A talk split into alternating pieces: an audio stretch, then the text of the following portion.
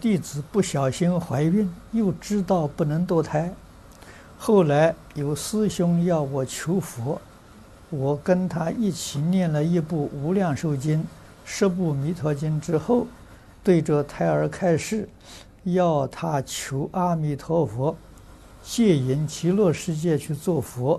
后来发现呢，这个肚子里是死胎，请问胎儿是否真正到极乐世界？没有那么简单，是不是？要有这么简单的话呢，释迦牟尼佛何必讲经说法四十九年呢？说的那么辛苦呢？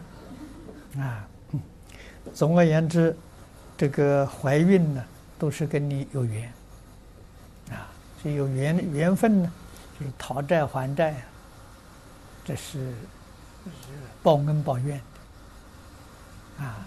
那么这个看起来是来讨债的，你欠他并不太多，他就走了，啊。